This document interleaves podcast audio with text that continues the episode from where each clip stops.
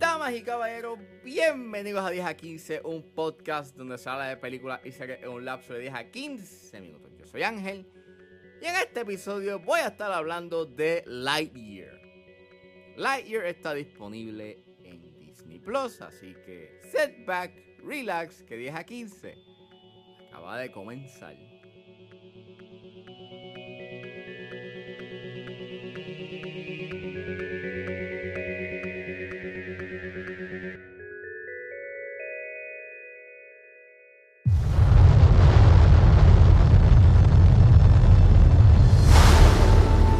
Lightyear mission log, stardate 3901.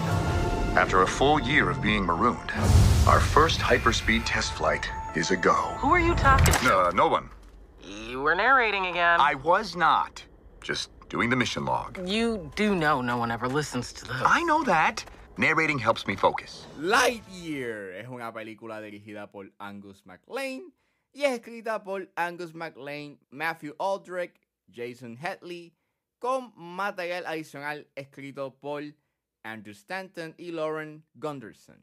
Y el elenco lo compone Chris Evans, Kiki Palmer, Peter Son, Taika Waititi, Dale Souls, James Brolin, Uso Abdua y Isaiah Whitlock Jr. Y trata sobre tras haber pasado años tratando de regresar a su casa, el cadete espacial Buzz Lightyear se enfrenta con un ejército de despiadados robots comandados por Zurg, el cual trata de robar su fuente de combustible.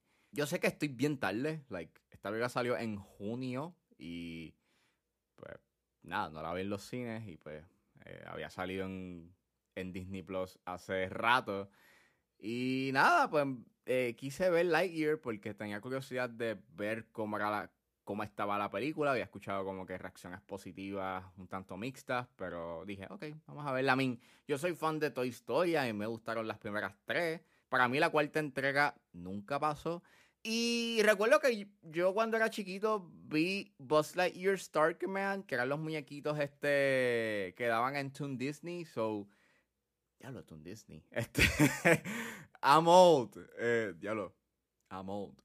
No sé, o sea, no sabía qué esperar de Buzz Lightyear en verdad, porque en realidad nadie pidió una película de Buzz Lightyear, por lo menos una precuela, y más que, y más esta película que básicamente es no es una precuela o un backstory de, de la historia que tiene el juguete, sino es una película que es la película que vio Andy que lo pompió a ser fanático de Buzz Lightyear. Esta película es meta, es bien meta.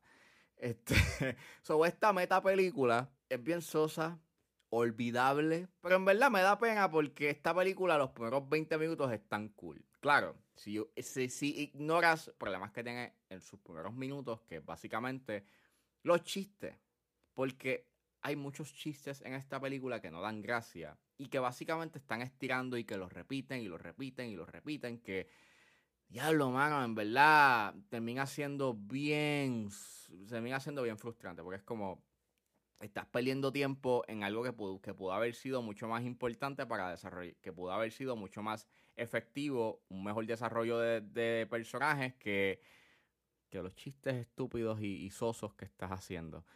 Pero pues, ignorando ese detalle, el concepto que tiene la película, por lo menos los primeros 20 minutos, que se trata de cómo Buzz Lightyear está tratando de sobrepasar la velocidad luz porque se quedaron varados en un planeta, es un concepto que lo encontré como que pues interesante, que tú pudiste haber desarrollado toda la película en ese concepto, en cómo sus compañeros y sus amigos poco a poco se van envejeciendo, cómo van cambiando mientras él sigue persistiendo en alcanzar la velocidad luz. O hasta inclusive dentro de ese concepto tú pudiste haber hecho una historia donde él va a un, un universo paralelo o qué sé yo, se fue a otro planeta y mantienes un poco de la esencia de lo que maybe hacía cool, de lo que me acuerdo, de Buzz Lightyear Starkman, que básicamente pues eran estas aventuras y que, man, era cool, you know, Buzz Lightyear en sus aventuras con sus amigos y, y no, esta, esta película, tienes eso. Ay, Dios mío. Después de esos 20 minutos, la película se va por otra ruta que es bien sosa, que es bien aburrida y que está tan enfocada en hacer estos chistes que no dan gracia que es como, por favor, no. Por favor, película, no hagan más chistes estúpidos. Dame acción.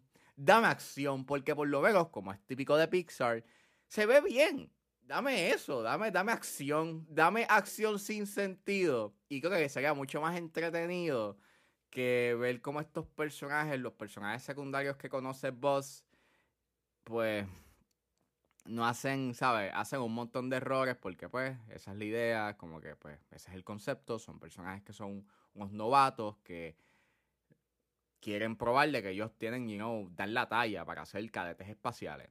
Y pues, ok, fine, o sea, no hay ningún problema, pero, pero es que no me interesan estos personajes porque no les está dando desarrollo, porque tienen chistes estúpidos, porque repiten los chistes, nuevamente repiten esos chistes y, y, en verdad me sacó por el techo, porque ya a una hora de película yo estaba como que ya la historia se puede acabar, pero no me faltaban 40 minutos.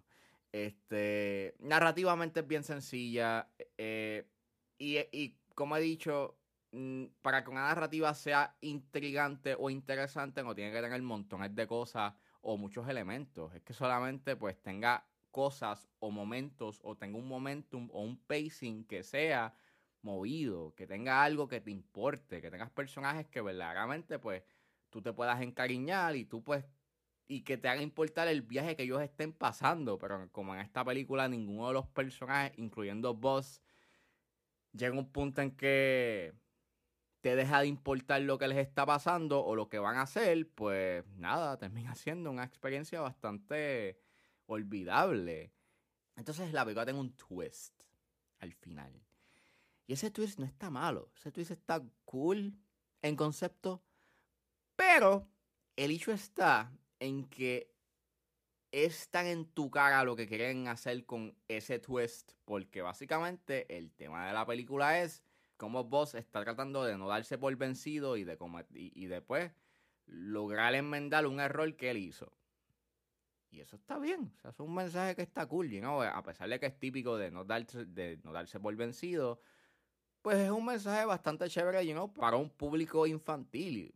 El hecho está en que el mensaje te lo ponen bien obvio, de que no te des por vencido. Y, es como, diablo, bueno, o sea. Y ese twist que hacen con un personaje, pues.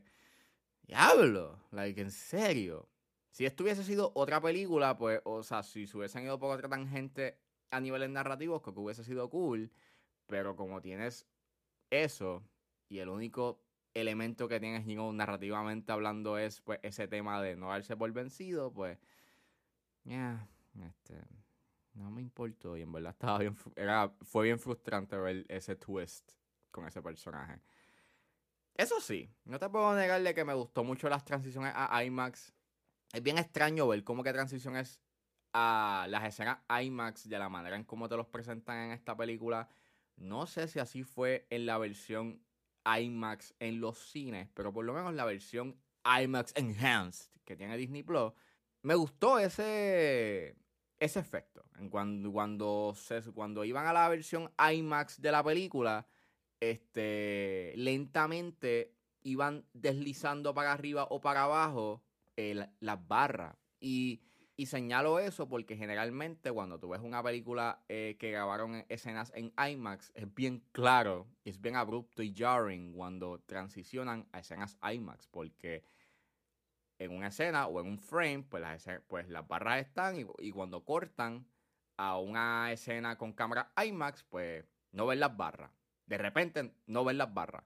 Es bien jarring y si tú no manejas bien los cortes puede ser bastante tedioso y, bastante eh, annoying el que estén cambiando constantemente de, aspect ratios. Y por lo menos aquí, pues aprecio, you know, ese gesto de, que la transición de escenas IMAX a escenas widescreen pues es bastante simple y en realidad pues no, no termina siendo una experiencia jarring mientras estás viendo la película. Así que pues bien, eso estuvo cool. Fuera de eso, Lightyear es una película que creo que nadie pidió, you know? Na- na- na- nadie pidió una precuela de Buzz Lightyear. Y pues deja claro que ya deben de dejar en paz la franquicia de Toy Story. Ya creo que hicieron lo que pudieron hacer con, con esta franquicia y... Vuelvo. Disney, haz otras cosas, mano, haz cosas originales, haz cosas nuevas, no estés reciclando el pasado y la nostalgia. No, no dejen que Pixar regrese a esa fase de hacer secuelas, por favor, y precuelas y spin-offs, por favor, no. Que hagan cosas originales, como Turning Red.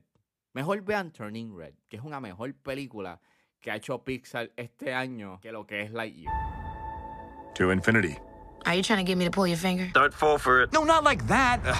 Sorry, it's a thing your grandma and I used to do. Yeah.